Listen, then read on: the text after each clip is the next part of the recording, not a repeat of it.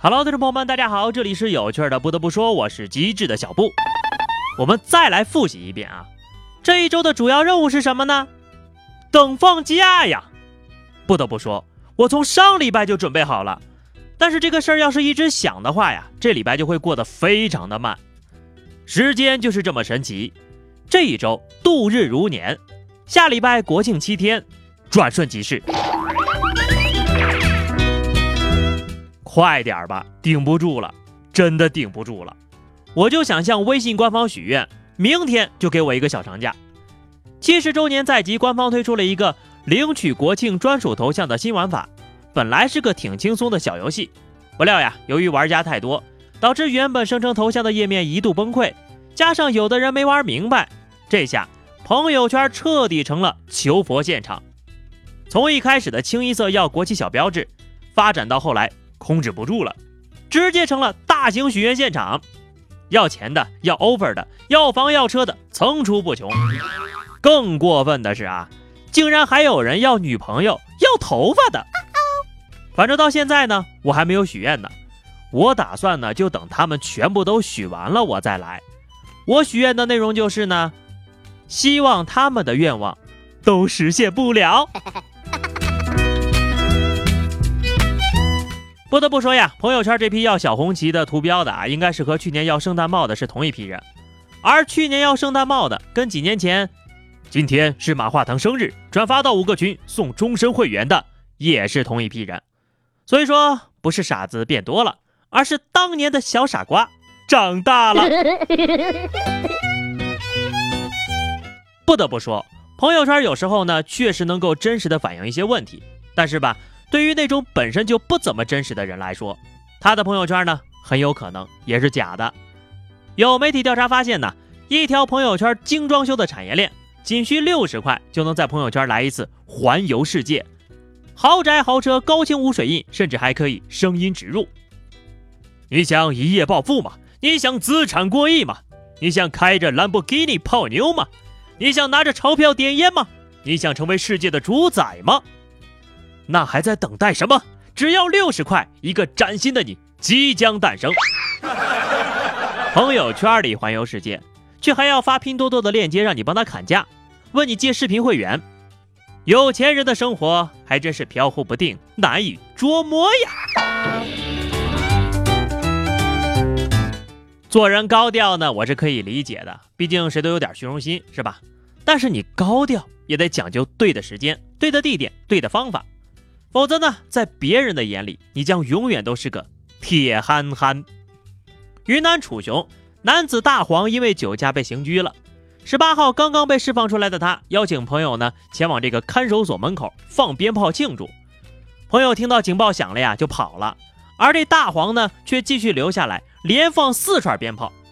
最终，他跟朋友因为寻衅滋事被抓进去了。牢饭真的有这么好吃吗？国庆七天，你要是没地方吃饭，就明说，至于这么兴师动众吗？行了，就冲你这个智商呀，今年的沙雕新闻 Top Ten 内定有你一份了。今年呢，虽然说还有不到一百天就结束了，但是这个年度沙雕角逐的赛呀，也是越来越激烈了。前两天呢，昆明长水机场，一个男子手持两张身份证，自称是陆军中将，执意要走机场的 VIP 通道。机场的安检人员呢，随即就报了警。民警核实后啊，确认他的证件果然是伪造的。被抓了之后呢，这男的又掏出来一张皇室特别任务执行证，然后就因为演技太假、胆子太大，被警察叔叔带走了。该配合你演出的我们，直接捅破，哼，监狱通道成功安排了。你说就你这智商吧？也算对得起这种伪造的粗糙证件了。说他是沙雕呢，怕是不太合适啊。这应该叫皇室沙雕，哈哈，这就是骗人的最高境界呀！骗着骗着，连自己个儿都信了。话说，会不会真的是大清皇室成员穿越了呢？万一人家真的是真的呢？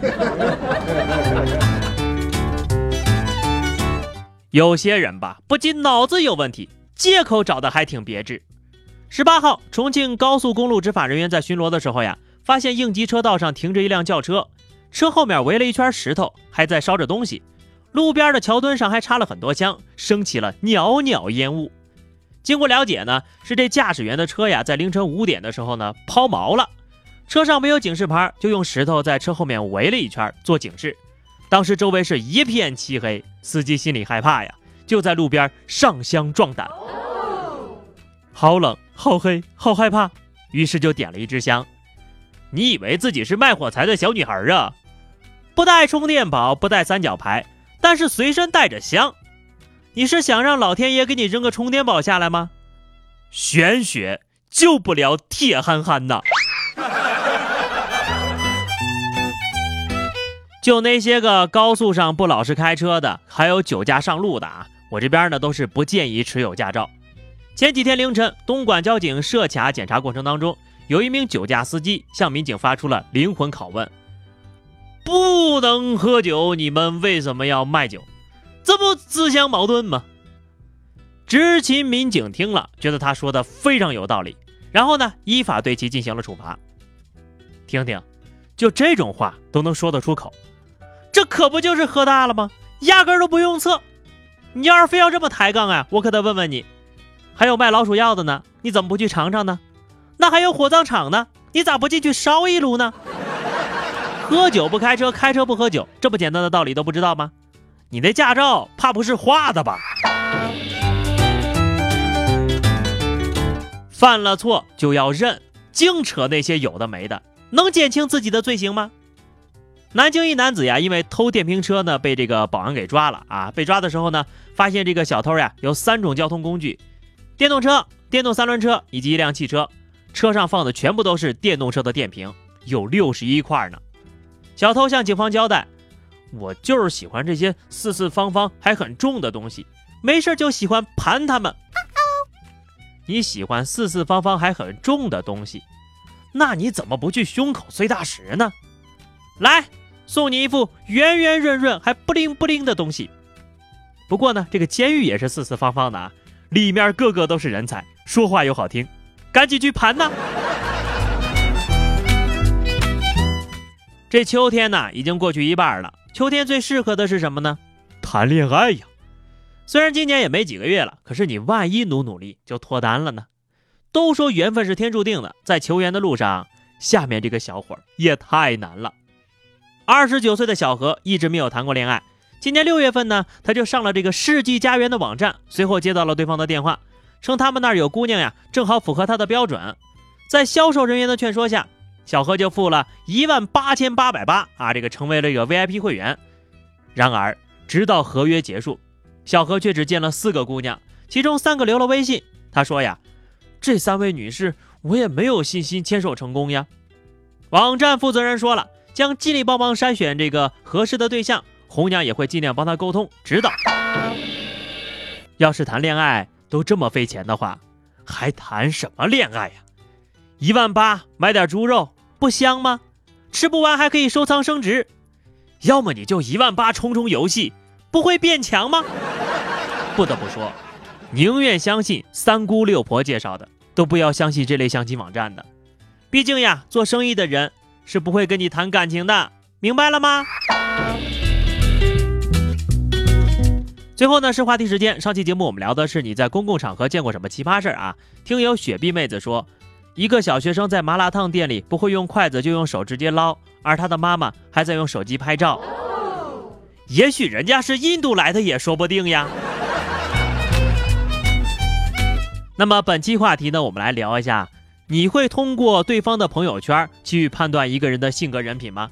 欢迎大家在评论区留言，关注微信公众号 DJ 小布或者加入 QQ 群二零六三二七九二零六三二七九，来和小布聊聊人生吧。下期不得不说，我们不见不散，拜拜。